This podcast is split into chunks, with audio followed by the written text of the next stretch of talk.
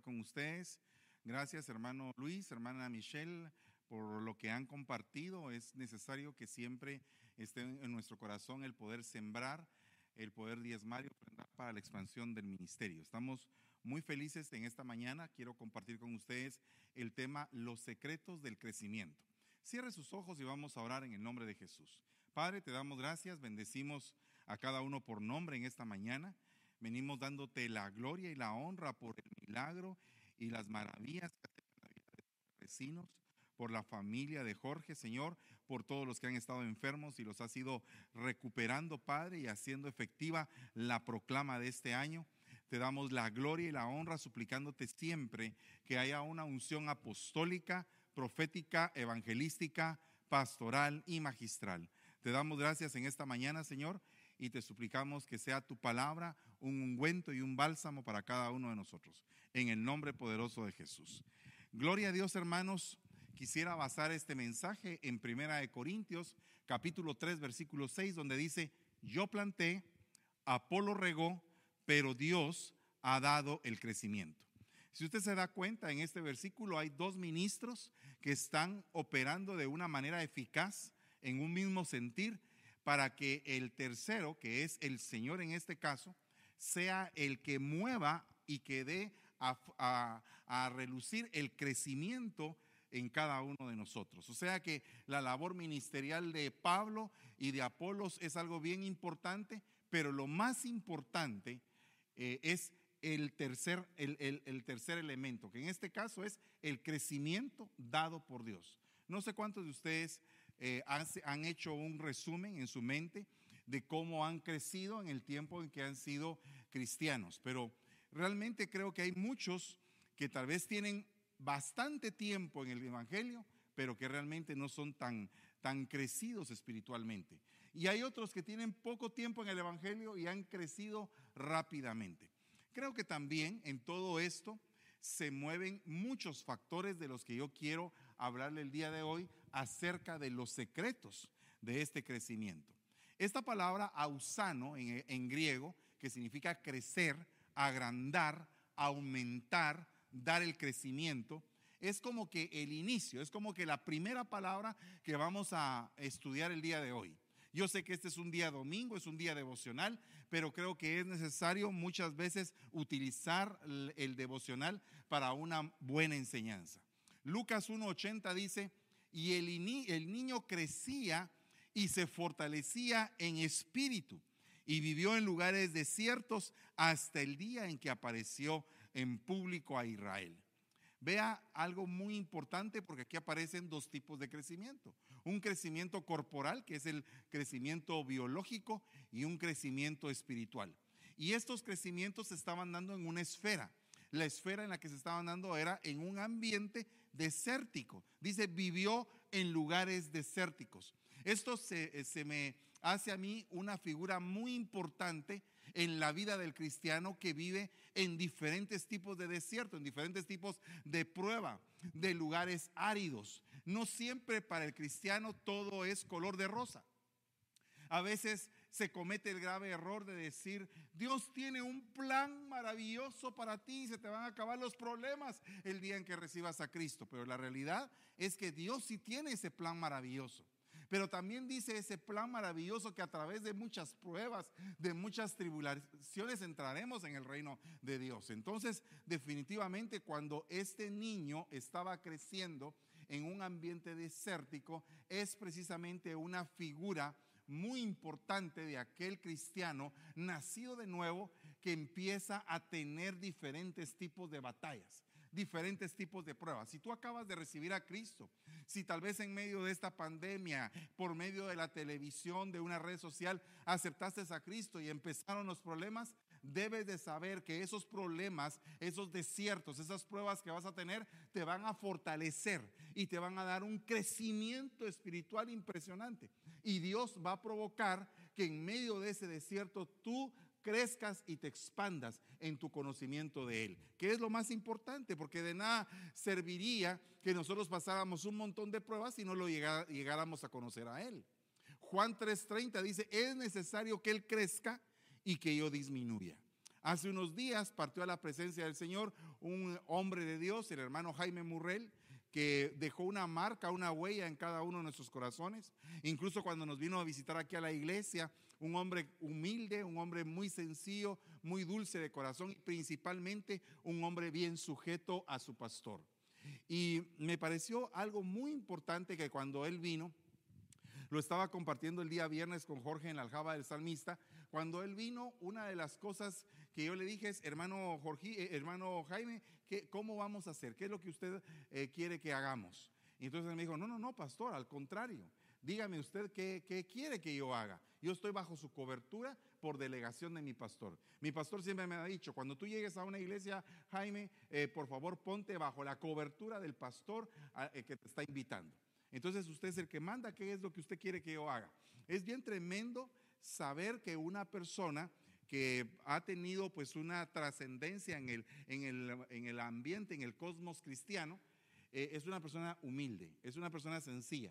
Y esto me, recuerda, porque le estoy mencionando a él, a un canto que él eh, pues entonaba, que era, eh, él decía, es necesario que yo mengüe para que crezcas tú, pero la realidad es que la palabra del Señor dice que es necesario que Él crezca para que yo disminuya. Entonces, lo, el crecimiento, el crecimiento de, de, Cristo en nuestras vidas es realmente lo que nos va a ir haciendo personas más maduras en la fe, personas más entendidas, con el conocimiento del santo. Eso es lo más importante en este caso es necesario que él crezca y que yo disminuya. Ese niño que había crecido en lugares áridos, ese niño que se llama Juan el Bautista y que había crecido en desiertos y que crecía y se fortalecía en espíritu, un día dijo, es necesario que Él crezca y que yo disminuya.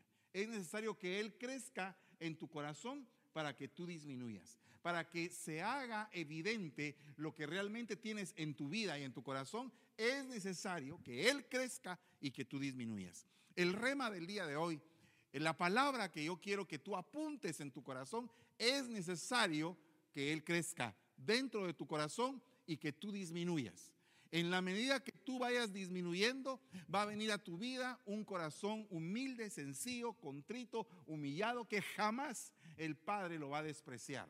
Eh, va a venir a ti un conocimiento del santo, porque el santo va a estar morando dentro de ti.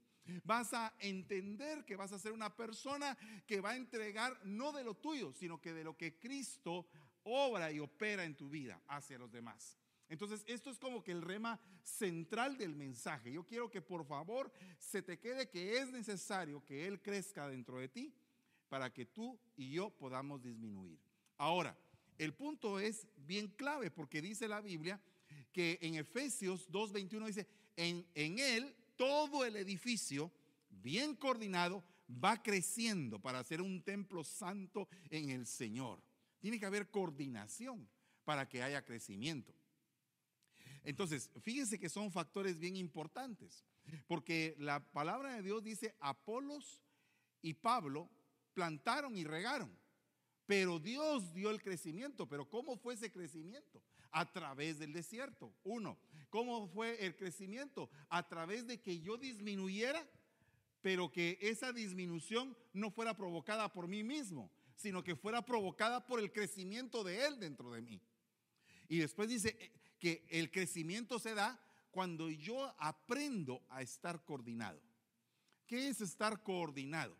Es estar eh, entendiendo mi posición dentro de este cuerpo maravilloso que es la iglesia. Para que yo no anhele ser ojo cuando soy mano. Para que no haga el trabajo de mano cuando soy pie. Sino que realmente estar en el lugar donde Dios quiere que yo esté. Haciendo lo que Dios quiere que yo haga.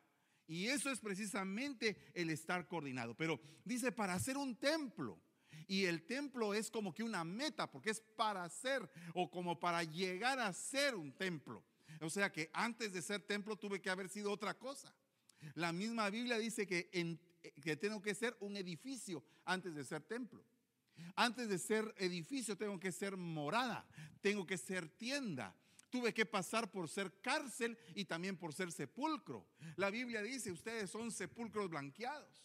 Entonces hay gente que está en la categoría de sepulcro no ha avanzado, pero después Pablo dice, ¿quién me librará de este cuerpo de muerte? Es una cárcel en la que está eh, el apóstol en este momento, entonces tiene que avanzar. Después dice que nosotros tenemos una, una tienda que va de un lugar a otro, un peregrinaje, y esa es una tienda, después es una morada, después es un edificio, después es un templo.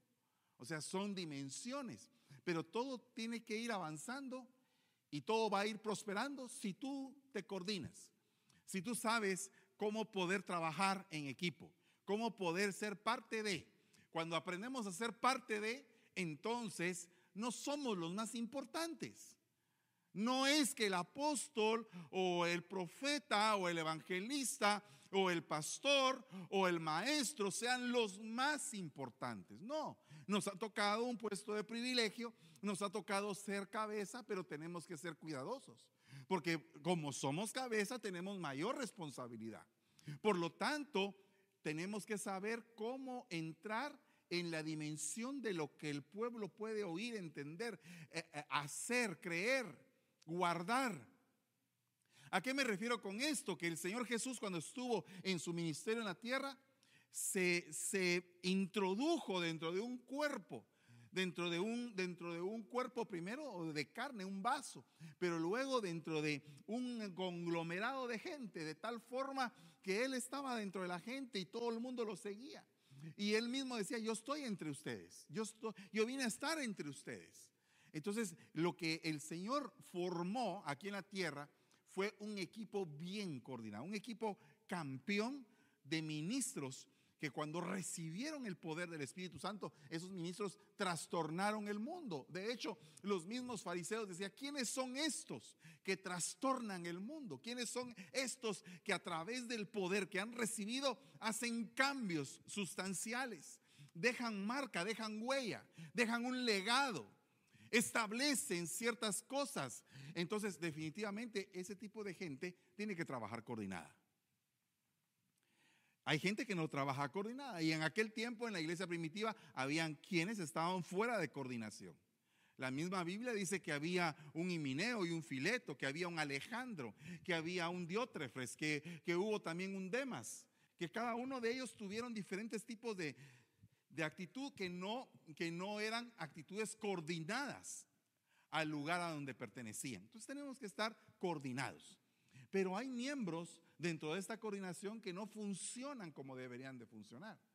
Entonces son miembros atípicos, son miembros que se salen del estándar y tenemos que saber si se salen del estándar para bien y que sean pioneros o precursores, como en el caso de Fares, o si se salen para mal, para perjudicar y dañar el cuerpo. Cuando hay un precursor, definitivamente va a ser alguien que va a innovar y va a hacer cosas nuevas. Eh, me imagino que José era un precursor de entre sus hermanos, porque hacía cosas diferentes que sus hermanos. Eh, Daniel se, se, prometió no contaminarse con los banjares del rey, hacía cosas diferentes. Entonces, muchas veces cuando una persona hace cosas diferentes, eh, los demás lo rechazan o se oponen, pero no sabe que las cosas diferentes que están haciendo benefician al cuerpo. Benefician al cuerpo. Tenemos que hacer cosas diferentes, claro, pero en beneficio del cuerpo. Pero hay otro tipo de personas que hacen cosas diferentes que dañan al cuerpo que dañan al cuerpo, que dañan la coordinación, que dañan de que, los, de que todos los huesos estén bien coordinados, unidos, para que les nazcan tendones. Si, si realmente la esencia de la profecía sobre los huesos secos es una profecía de un mandato de coordinación, que cada quien se una con quien debe de unirse, para que eh, se complemente todo el resto del crecimiento, hueso con hueso, tendón con tendón, coyuntura ¿verdad? Entonces, definitivamente, cuando todos se unen y cada quien en su lugar, empieza a haber un crecimiento espectacular. Pero para eso tenemos que aprender a trabajar en equipo. Algunas, algunas congregaciones dicen, eh, eh, los miembros, ¿por qué la congregación no crece? Porque no hay un equipo, porque no hay una coordinación, sino que todo el mundo quiere aparecer ser líder de todos, aunque sea de dos. Prefiero ser líder de dos que ser parte de un conglomerado. que me permita crecer en armonía y poder lograr grandes propósitos. Entonces todo esto tiene que ser una clave a la hora de pensar en nuestro crecimiento como cristianos. No podemos crecer aislados, tenemos que pertenecer, porque cuando pertenecemos somos nutridos de una cabeza. Por eso es que dice la Biblia, de separados de mí nada podéis hacer. Pero, pero si estás pegado a mí, dice el Señor, vas a poder crecer, vas a poder recibir la bendición. Entonces hay eh, en la Biblia tres movimientos coordinantes. Coordinación cuerpo-alma. Coordinación alma-espíritu. Coordinación espíritu-cuerpo. Es como que un círculo. Todo tiene que estar bien conectado. Le voy a poner un ejemplo. Muchas, muchas personas, por ejemplo, doncellas o mancebos que todavía no se han casado en la iglesia, están pidiéndole al Señor una persona espiritual para casarse. Y entonces aparece la persona espiritual, pero físicamente no les agrada. Entonces, ¿qué tenemos que hacer? Definitivamente, para escoger a alguien tiene que tener las tres áreas, porque somos personas integrales. Tenemos que saber que tenemos un cuerpo que nos debe de atraer mutuamente. Debemos de ser atraídos por lo físico, por lo corporal, pero también hay un alma, hay sentimientos, hay valores morales, hay valores espirituales, hay valores sentimentales que también nos deben de atraer y por lo tanto también debe haber un espíritu que esté dispuesto a servir al Señor todos los días. Porque entonces cuando escogemos, muchas veces no escogemos lo que deberíamos escoger, porque solamente vemos una parte. Por ejemplo, hay personas que solamente ven lo espiritual y se olvidan de lo corporal. Y a la hora que están casados tienen un gran problema, porque no tienen una, una atracción corporal. Hay otras personas que se fijaron solo en lo sentimental, pero cuando falla eso, las otras áreas también están destruidas porque solamente se fijaron en una cosa. Entonces aquí debe de haber una coordinación para que haya un crecimiento sano. Ahora, vea lo que dice acá acerca de esta palabra clave del día de hoy que se llama auxano. En el griego significa aumentar o crecer y agrandar. Pero hay otra palabra que también significa crecer, que se dice teleio. Y esa palabra significa madurar, completar, perfeccionar un carácter probado, alcanzar un carácter probado. Entonces, no sé cuántos tienen un crecimiento, pero no tienen el otro. Puede ser que unos muchachos estén desarrollados físicamente, aptos para casarse, pero todavía están inmaduros.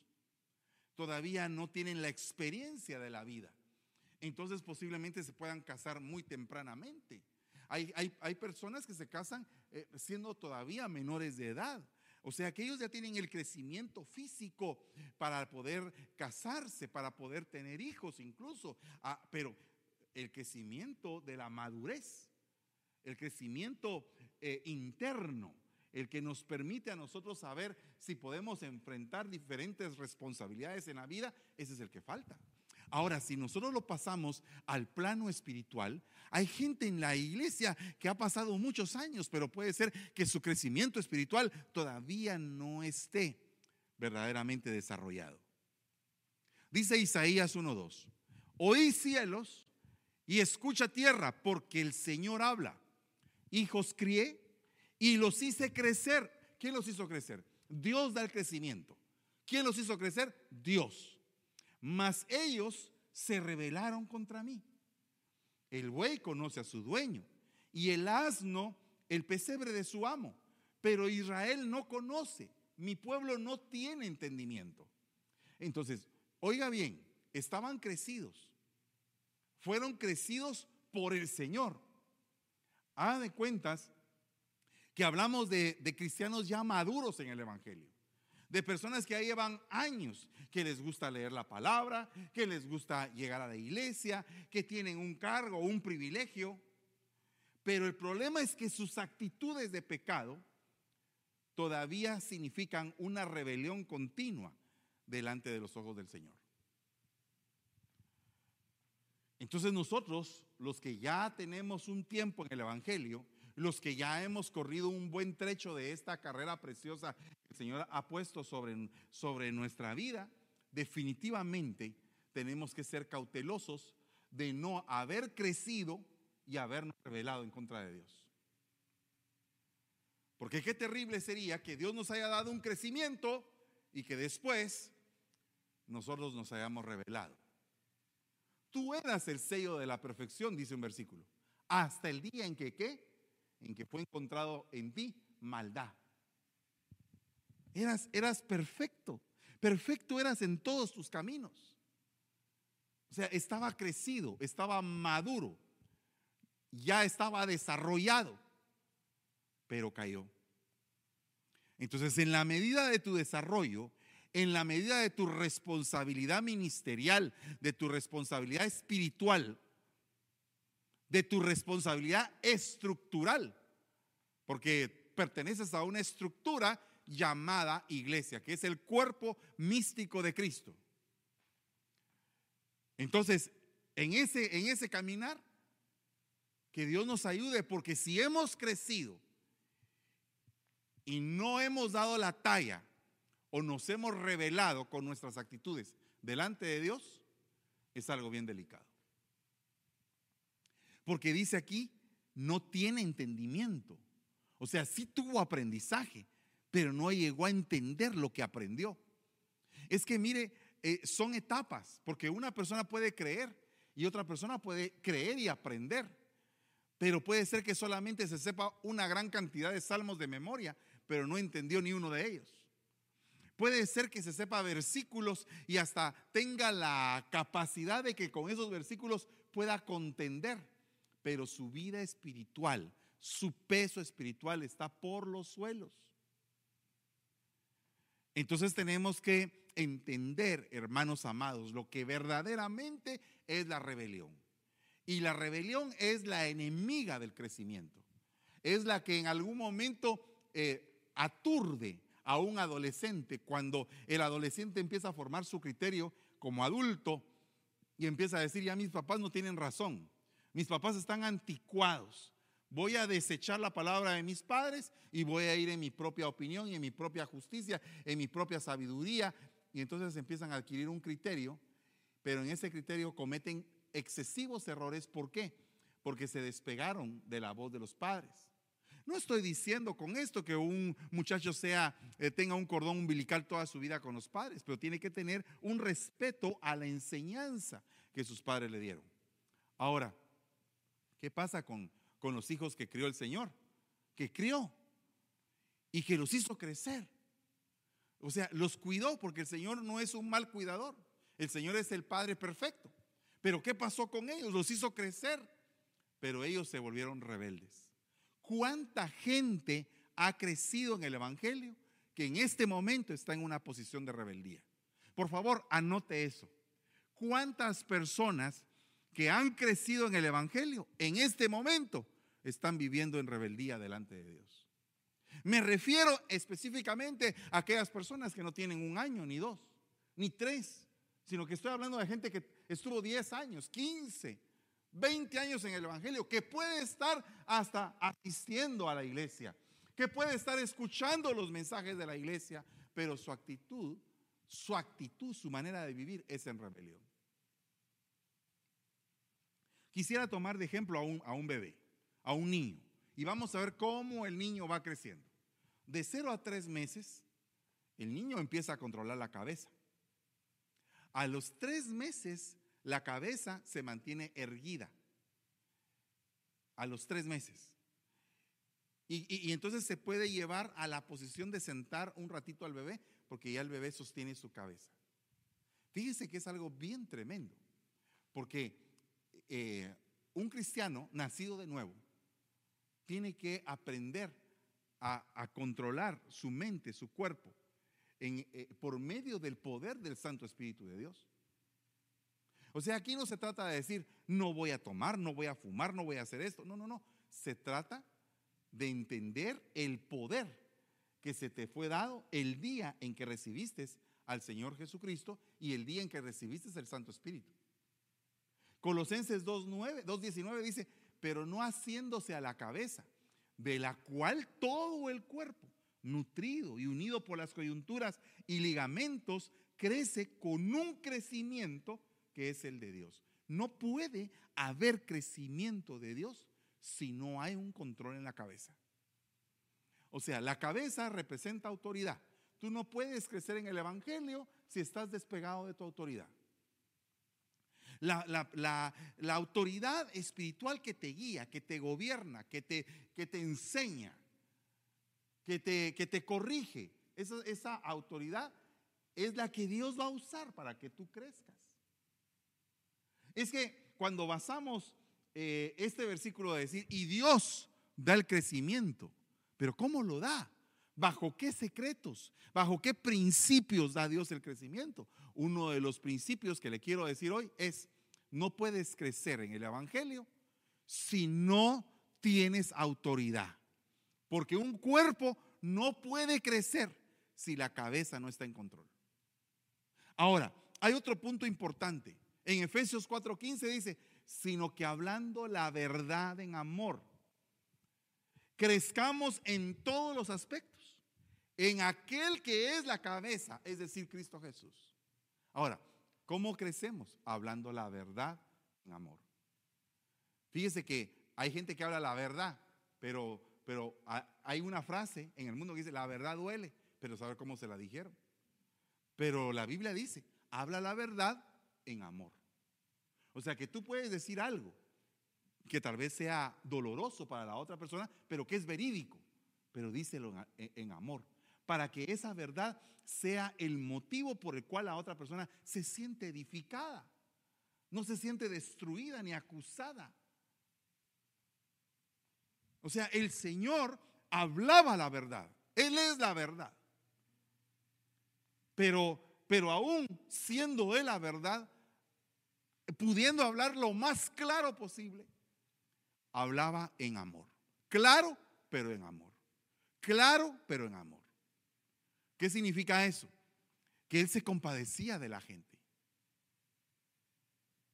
Por ejemplo, usted sabe que el Señor en su ministerio en la tierra tuvo un gran conflicto con los fariseos y con los saduceos, con los escribas y con los herodianos. Y con los romanos también. Pero cuando se le acercó un fariseo llamado Nicodemo, le dijo la verdad. Y sin embargo, aún diciéndole la verdad, la verdad no fue dura para Nicodemo, sino que Nicodemo se asombró porque le dijo, Señor, sabemos que tú vienes de parte de Dios. O sea, un fariseo diciéndole al Señor, sabemos que has venido de parte de Dios. O sea, que ellos sí sabían que Él venía de parte de Dios. Entonces, eh, el cuestionamiento que el Señor le dijo es, Nicodemo, si tú quieres verdaderamente entender esto, tienes que nacer de nuevo. Y él empezó a cuestionar. Entonces llega un momento en que el Señor le dice, ¿sabes qué? Siendo tú maestro de Israel, no sabes esto. Te estoy explicando las cosas sencillas. Entonces, aquí nosotros tenemos que ahondar dentro de esta enseñanza. Y esta enseñanza nos va a ir limpiando nuestro corazón y todo, y nos va a enseñar a decir la verdad pero la verdad en amor, en el amor del Señor. Ahora, vea este punto. ¿Qué cosas hay en la cabeza? Según lo que dice la Biblia, ¿qué cosas hay en la cabeza? Porque eh, si de la cabeza viene todo para que el cuerpo crezca, para que el cuerpo, y, la cabeza representa autoridad, y aparte de eso, la cabeza del hombre es Cristo, y la cabeza de Cristo es eh, del Dios Todopoderoso, y la cabeza de la mujer es el hombre, y si vamos realmente en esa línea de autoridad, de gobierno, vea lo que hay en la cabeza. En la, en la cabeza hay corona.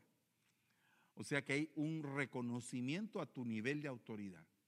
Hay un ungüento, hay aceite derramado, ¿verdad? Está la mano del amado sobre tu cabeza. Porque la mano del amado es la que te trae bendición. Está el aceite, están las cestas de pan como estaba en la cabeza del panadero. Está la tiara sacerdotal, la lámpara sobre la cabeza, el yelmo de la salvación, la guirnalda de gracia. Solo esto es un tema, hermano, amado. Es todo un tema. ¿Qué es lo que hay en la cabeza? ¿Y para qué?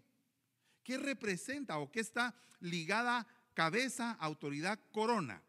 Cabeza, autoridad, ungüento. Cabeza, autoridad, la mano del amado. Cabeza, autoridad, el aceite en la cabeza. La cabeza es algo muy importante. O sea que el Señor quiere que tú crezcas en un entendimiento del santo. Pero luego, volviendo a aquel bebé que está creciendo, pasamos que de 0 a 3 meses es la cabeza, pero de 3 a 6 meses, oiga lo que dice, boca abajo se levanta a sí mismo. O sea que si tú pones a un bebé boca abajo, ya el bebé hace el esfuerzo por levantarse. Tiene, tiene la fuerza para mover su cabeza, levantarla y mover su tronco. Empieza a traccionar con sus pies para poderse poner de pie. Fíjate, hacia los seis meses comienza a mantenerse sentado con apoyo. O sea, ya hubo un crecimiento. Veamos un crecimiento en el Evangelio de un recién convertido que empieza a, moverse, que empieza a querer, eh, eh, a, poder entender el mover de Dios en su vida. Y esto está descrito en el Salmo 3.3 que dice, mas tú, oh Señor, eres escudo alrededor mío, mi gloria. Y oiga lo que dice, el que levanta mi cabeza. Me imagino que el niño está levantando la cabeza, pero en, el aspecto del niño espiritual se está dando cuenta de que el Señor está con él. ¡Hala! ¡Qué lindo! ¡Qué lindo empezar a ver cosas maravillosas de Dios en tu vida! milagros portentosos. Hermano, ¿cuántas veces nos hemos, nos hemos deleitado de saber que en una situación bien difícil el Señor se ha glorificado en nuestra vida? Eso es algo maravilloso. Cuando eh, yo pude observar eh, en, mis primeros, en mis primeros años como cristiano, me recuerdo que eh, me había convertido al Señor en el mes de agosto del año 87 pero a mí no, a pesar de que se me habían quitado algunas cosas, otras cosas no se me habían quitado. Y me recuerdo que en el año 88, a la mitad del año 88, estaba yo eh, como que indefinido todavía, como que no estaba totalmente entendido, cuando en eso el Señor hace un milagro en mi vida.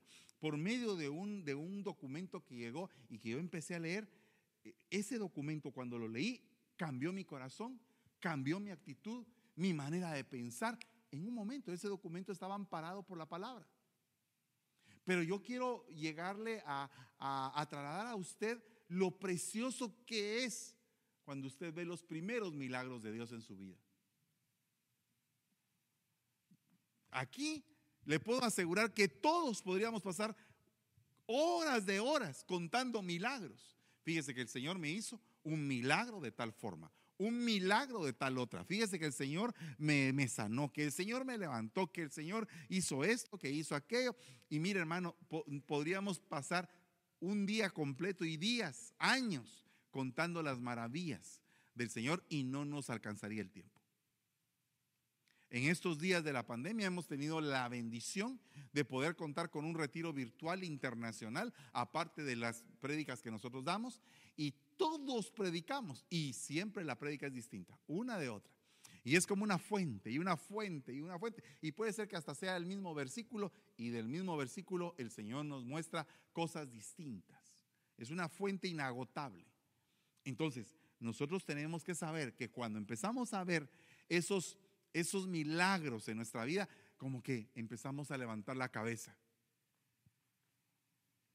Alzaré mis ojos a los montes. ¿De dónde vendrá mi socorro? Mi socorro viene del Señor que hizo los cielos y la tierra. Entonces el recién convertido, cuando empieza a aprender a clamar y cuando el clamor le es respondido, es algo maravilloso. Salmo 27, 6 dice, entonces será levantada mi cabeza sobre mis enemigos. Sobre mis enemigos que me cercan y en su tienda ofreceré sacrificio con voces de júbilo. Cantaré, sí cantaré alabanzas al Señor. Levantaré mi cabeza. Será levantada mi cabeza. El Señor me va a levantar.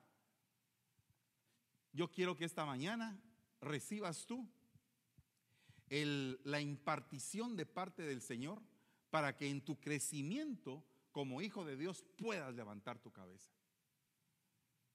Para que el Señor venga y que con su mano te haga levantar la cabeza. Cual bebé, cuando de tres a seis meses empieza a hacer la fuerza para levantar, ya no puede estar boca abajo. Entonces yo quiero decirte, ya no puedes estar viendo para abajo. Ya no puedes estar como la mujer jorobada que pasó 18 años sin poder ver hacia arriba. Eso es lo que dice la Biblia. No había forma de que ella se pudiera enderezar. Entonces, como no había forma de que se pudiera enderezar, siempre miraba hacia abajo. ¿Cuántos cristianos en este tiempo solo están viendo para abajo, dependiendo de las cosas de abajo? Si hay riqueza están contentos, si no hay riqueza no están contentos. Nada de lo que está abajo les satisface porque son cristianos jorobados. Algunos de ellos atados, como dijo el Señor Jesucristo, está siendo hija de Abraham. Satanás la ha tenido atada por 18 años. ¿Cuántos cristianos en este tiempo todavía están atados por Satanás? Pudiendo tener todas las bendiciones como hijos, no pudiendo enderezarse. Pero cuando aprendes a enderezarte, porque el Señor, tu Dios, mi Dios, nos fortalece. Y así cual bebé empieza a levantar su cabeza y ya no quiere estar boca abajo. Así es el cristiano que ha aprendido a que del Señor viene su auxilio y ya nunca más va a poder ver para abajo. Pero después está otro bebé, o el mismo bebé, pero está creciendo. Ahora está de seis a nueve meses. Se mantiene sentado solo. Tracciona hasta lograr ponerse de pie hacia los nueve meses comienza a querer a caminar sostenido de los brazos. Qué lindo es que un cristiano recién convertido empiece a querer caminar. La Biblia dice en primera de Pedro 2:2 dice, "Desead como niños recién nacidos la leche pura de la palabra, para que por ella crezcáis para salvación. Antes bien, creced en la gracia y en el conocimiento de nuestro Señor y Salvador Jesucristo, dice segunda de Pedro 3:18. A él sea la gloria ahora y hasta el día de la eternidad. Amén. Alcanzar, alcanzar el reposo. Alcanzar ese crecimiento que te va a permitir vivir reposadamente, entendiendo la gracia de Dios sobre tu vida. ¿Qué es entender la gracia? Es decir, nada de lo que tengo me merezco. Todo lo que he tenido es por misericordia. A Él sea la gloria para siempre. Eso es saber entender un poco acerca de la gracia. La gracia es que siendo o estando muertos en nuestros delitos y pecados, el Señor envió el Padre al Hijo como una dádiva, como un regalo, como un don. ¿Para qué? Para que nosotros saliéramos de eso.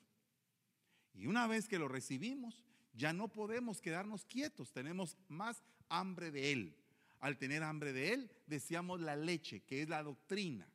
La leche espiritual no adulterada, la doctrina. O sea que por la doctrina crecemos. ¿Y la doctrina qué es? Que Dios da el crecimiento, pero Dios te da maestros. O sea, Dios da el crecimiento, pero Dios da maestros que te van a entregar la palabra de Dios, por la cual vas a crecer. Dice Marcos 4:31, es como un grano de mostaza el cual cuando se siembra en la tierra, aunque es el más pequeño que todas las semillas que hay en la tierra, sin embargo, cuando es sembrado, crece y llega a ser más grande que todas las hortalizas y echa grandes ramas, tanto que las aves del cielo pueden anidar bajo su sombra. Ese es el crecimiento del reino de Dios en tu vida. Todo empezó muy pequeño, pero ahora se está haciendo grande dentro de ti. Estás conociendo cosas que nunca habías visto. Es que la vida del cristiano es emocionante. La vida del cristiano es llena de retos, de desafíos, de milagros, de cosas sobrenaturales. La vida del cristiano es, es realmente algo maravilloso que nos pasa. Pero cuando lo entendemos, porque aquellos hijos crecieron, pero se rebelaron en contra del Señor. O sea, el Señor les dio todo esto les dio doctrina, les dijo cómo tenían que eh, caminar coordinadamente, los hizo pasar por el desierto para que aprendieran, les dio diferentes tipos de experiencia, tratamientos, los hizo crecer, pero se rebelaron. Entonces no debemos de desperdiciar este crecimiento que Dios está dando a cada uno de nosotros. Y después dice que el mismo bebé de 9 a 12 meses disfruta mantenerse de pie. Gatea, se arrastra, desplazándose por sí mismo. No sé cuántos de, de ustedes tuvieron esa bendición hermosa de ver a sus hijos hacer todo esto. Yo me recuerdo de mis hijos cuando empezaron a hacer todo esto y realmente son imágenes que no se le olvidan a uno. Pero también tenemos que aprender aquello que dijo el Señor con respecto a que somos malos padres, pero siendo malos padres sabemos dar buenas cosas a nuestros hijos. Entonces, ¿cuánto más nuestro Dios, que es el perfecto Padre, no nos va a dar las cosas que necesitamos? Entonces, aquí significa algo para mí muy importante. Dice, camina algunos pasos de la mano. Yo no sé cuántos de ustedes se han sentido agarrados por el Señor, pero, pero hay momentos en los cuales tú sientes el brazo poderoso de Dios operando en tu vida de una manera sobrenatural. Pero dice también, logra permanecer arrodillado. Ambas cosas son importantes en el camino del cristiano. Saber doblar rodillas y también saber ponerse de pie agarrado de la mano de Dios. No sé cuántos de ustedes han practicado esto, pero, pero no es hacia donde tú quieres ir, es a donde Dios te lleva, hacia donde tu papá te lleva. Eh, Colosenses 1.9 dice, por esta razón, también nosotros, desde el día que lo supimos, no hemos cesado de orar por vosotros y de rogar que seáis llenos del conocimiento de su voluntad en toda sabiduría y comprensión espiritual para que andéis, para que puedas andar como es digno del Señor, agradando todo, dando fruto en toda buena obra y creciendo en el conocimiento de Dios. Entonces, el ser cristiano no es estar estático. El ser cristiano no es aprender a estar sentado nada más y nunca querer traccionar y levantarse, nunca querer gatear, nunca querer eh, dar los primeros pasos agarrado de la mano, nunca aprender a arrodillarse. No, no, no, eso no es ser cristiano. Ser cristiano es que tienes que aprender a andar. Para que andéis, dice, para que andéis, para que sigas en tu crecimiento para que aprendas a caminar, porque si no andas no puedes correr. Si no puedes correr, no puedes salir de esta tierra, porque dice, correrán y no se cansarán, caminarán y no se fatigarán. Nuevas fuerzas vendrán de lo alto. ¿Cómo van a venir esas nuevas fuerzas si no has aprendido a caminar? Tienes que aprender a caminar. El problema que había con Mefiboset es que no podía caminar, estaba aliciado. Entonces, como estaba lisiado, recibió misericordia del rey para sentarse a la mesa del rey, para estar contado dentro de los príncipes del pueblo de Israel. Ahora, yo te exhorto y te digo, ¿quieres tú levantarte en este día y empezar a caminar? ¿Quieres tú ser cual bebé de 12 meses que ya empiezas a dar los primeros pasos y que te has sentido agarrado del brazo del Señor? Yo os he conducido durante 40 años en el desierto. No se han gastado los vestidos sobre vosotros y no se ha gastado la sandalia de vuestro pie. Eso está en Deuteronomio 29:5. O sea que salieron con unos zapatitos, con unas sandalias de Egipto, pasaron por todo el desierto 40 años y las sandalias crecieron con ellos. No se gastaron, los vestidos no se les gastaba. Seguían, seguían, seguían. Eh, eh, eh, hermanos, qué bendición tan hermosa es esto. Es algo maravilloso lo que estaba pasando con el pueblo de Israel. Pero lo tenemos que entender. Porque cuando viene la bendición sobre tu vida, sobre tu crecimiento como cristiano, hermano. Porque ellos crecieron en el desierto y nada se les gastó. Por tanto, dice, no desmayemos. Antes, aunque este nuevo hombre, este nuestro hombre exterior se va desgastando, el interior, no obstante, se renueva día a día. O sea que estamos en plena renovación. Esta mañana yo quiero decirte, ¿tú quieres vivir el año de la recuperación? ¿Quieres vivir eh, eh, siempre recibiendo la proclama que el Señor le da a su siervo y nos la imparte? Si tú quieres eso, recíbelo en tu corazón. Recíbelo con, con todo lo que tienes. Y dice, Señor, yo quiero crecer. Yo quiero que planten en mí y que rieguen en mí.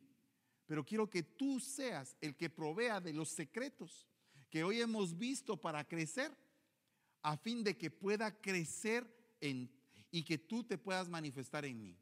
Que yo pueda llegar a ser teleio, que sea maduro, entendido, un cristiano renovado, un cristiano bendecido. Esa es la palabra teleio, completo, completo. También significa crecimiento en mentalidad y en carácter. Alcanzar madurez, ser perfecto. Cuando tú llegas a ser teleio, gloria a Dios, porque entonces tu crecimiento fue en el Señor. Esta mañana quiero que por favor, si tú ya llevas tiempo, si has recibido crecimiento de parte de Dios, porque creo que esto es uno de los puntos centrales de este mensaje. ¿Tú has recibido crecimiento de parte de Dios, pero estás en rebelión? Tienes que arrepentirte. Porque hijos crié, los hice crecer, pero se rebelaron. Entonces el Señor proveyó de todos los elementos para que crecieras, pero estás en pecado. Tienes, tienes 20 años en el Evangelio y estás en pecado. Tienes eh, un privilegio honroso delante de los ojos de Dios y estás en pecado. Este es el día del arrepentimiento. Es el día que tomemos fuerzas de lo alto y digámosle al Señor, Señor, no queremos estar de rebeldes delante de ti. Queremos estar bien. Así que cierra tus ojos en el nombre de Jesús. Padre, bendecimos este momento, Señor. Bendecimos este tiempo. Arranca toda rebelión de nuestra vida. No permitas que te ofendamos, Señor, en ningún momento, Padre. Ayúdanos a entender tu palabra. Por favor, danos las fuerzas para combatir en contra del pecado. Permite, Señor, que como hijos maduros tengamos la fortaleza de combatir contra el pecado. Como hijos teleios. Y no permitas que seamos maduros rebeldes, sino que maduros obedientes. Te lo pido en el nombre poderoso de Jesús. Y si tú no has recibido a Cristo como tu Señor y Salvador, haz conmigo esta oración. Padre que estás en el cielo, te doy gracias, Señor, por el regalo de tu Hijo Jesucristo y de su sangre derramada en la cruz del Calvario. Te pido perdón por mis pecados. Te ruego, Señor, que esa sangre bendita y preciosa me limpie y me transforme, sane y quite todo pecado de mi vida. Permite, Señor, que podamos alcanzar gracia delante de tus ojos. Hoy te recibo como mi único y suficiente Señor y Salvador, el dueño de mi vida.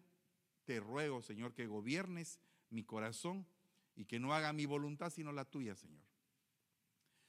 Hoy te recibo como mi Señor y Salvador y te doy gracias, Señor, por esta bendición. En el nombre poderoso de Jesús, Padre, gracias. Amén y amén. Hermanos, Vamos a celebrar Santa Cena. Por favor, traigan los elementos en el nombre de Jesús. Gracias. Eh, cierre sus ojitos ahí donde está. Haga uh, una, una introspección. Júzguese a sí mismo y pídale perdón al Señor.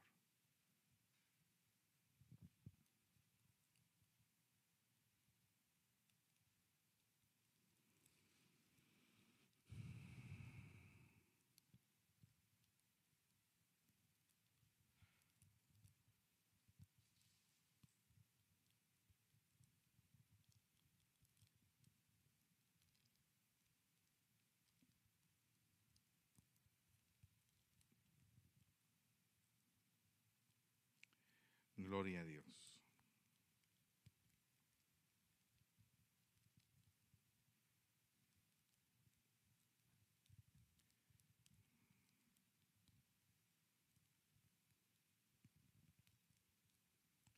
Gracias. Gloria a Dios. Padre, en el nombre de Jesús bendecimos estos elementos. Te damos la gloria y la honra, Señor que este pan en nosotros se convierta en tu cuerpo y este vino dentro de nosotros sea tu sangre. En el nombre de Jesús. Te pedimos perdón por nuestros pecados y te suplicamos, Señor, que nos permitas seguir creciendo, pero no con un crecimiento de parte de nosotros, sino que con un crecimiento que venga de parte de ti. En el nombre de Jesús. Porque el mismo Señor, la noche en que iba a ser entregado, tomó el pan y dando gracias lo partió y lo dio a cada uno de sus discípulos diciendo, tomad y comed todos de este pan, pues esto es mi cuerpo que será entregado por ustedes para el perdón de los pecados. Hagan esto en memoria mía, dice el Señor. Comamos del pan, por favor.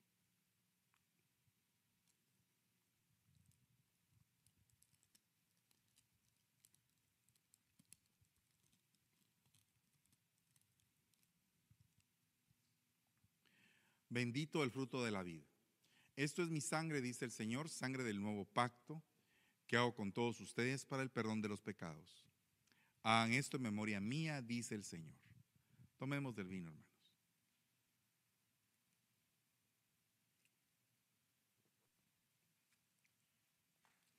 Señor, te damos gracias, te bendecimos y te suplicamos, Señor, que sea este tiempo un tiempo de crecimiento para cada uno de nosotros. Te damos la gloria y la honra en el nombre de Jesús. Amén y amén. Que Dios les bendiga, mis hermanos.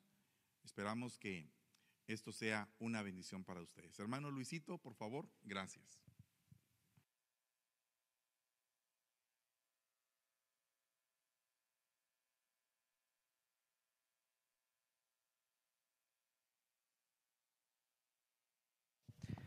Aleluya, qué precioso tema, amados hermanos.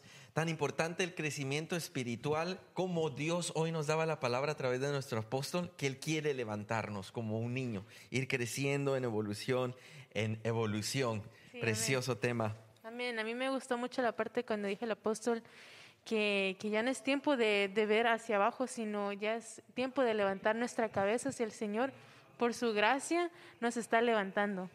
Así es. Bendecimos a los hermanos que están conectados a, a, través de nuestras distintas páginas como YouTube y Facebook. Un saludo y un abrazo fraternal hasta Brasil, Pastor Marcel. Muchísimas gracias por su comunicación. No se olvide que el primer domingo de cada mes nosotros celebramos la Santa Cena, así que prepárese usted con su familia. ¿Y qué tenemos para el día de mañana, Michelle? Esta semana, eh, como ya lo sabemos, tenemos una semana llena de palabra. Eh, mañana empezamos a las 7 pm con nuestro discipulado general, con nuestro apóstol José Fernando Campos y le sigue a las 8 y media en nuestro estudio pastoral. El martes empezamos a las 6 pm con los jóvenes a través de Zoom. Tenemos nuestro discipulado, que es una gran bendición. No sé si Amén. tú tienes un poquito de testimonio, pero yo para mí el tener el discipulado eh, es como me, me, da más fuerza en mi semana. Sí, o sea, uno empieza ya a trabajar los lunes y, y los martes y el discipulado sí es algo que me levanta a mí personalmente. Entonces, hermanos, conéctense, eh, agarren a sus jóvenes eh, a través de Zoom. Eh, y a las siete y media tenemos nuestra escuela profética, eh, juntamente también con nuestro apóstol José Fernando Campos. Así es, los días miércoles, amados hermanos, es un tema para matrimonios. Nuestro pastor y pastora están juntos para contestar sus preguntas. También a veces hay invitados especiales, así que usted no se lo puede perder. Jueves, nuestra pastora nos acompaña en el día devocional con siempre temas tan importantes e interesantes. Y el viernes Amados hermanos, un tema muy especial de alabanza en la aljaba del salmista para músicos adoradores, para el pueblo en general que quiere adorar al Señor a otro nivel. Los invitamos, hermanos, los días viernes. Amén. El sábado a las 5 pm estamos otra vez reunidos con los jóvenes, con nuestro culto en inglés, que va a ser de gran bendición. Lo hemos visto cada sábado, cada sábado eh, algo muy lindo eh, que está brotando en el ministerio de los jóvenes y le damos gracias al Señor por eso. Y el domingo, como hoy, empezamos a las 9 con nuestro primer servicio general aquí y a las once y media. Así que siempre los invitamos a que activen sus notificaciones para estar al pendiente de todo lo que posteamos de alabanza, de, lo que, de los temas y usted ya lo sabe, puede comunicarse con nosotros. Nos encuentra en las redes como Ebenecer San Francisco SF para que eh, esté ahí la comunicación, amados hermanos. Nos despedimos. Saludos hasta Baja California.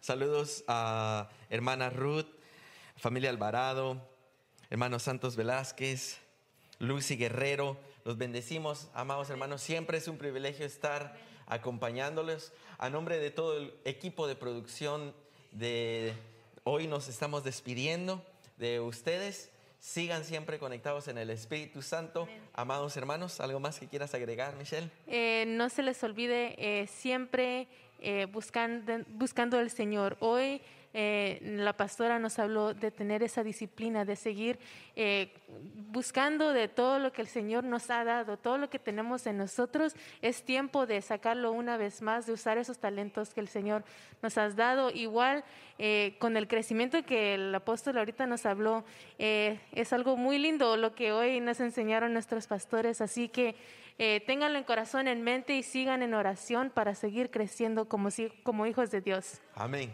Bendiciones. No se olviden, nosotros somos Restauración, Ministerios de Benecer San Francisco. Hasta la próxima.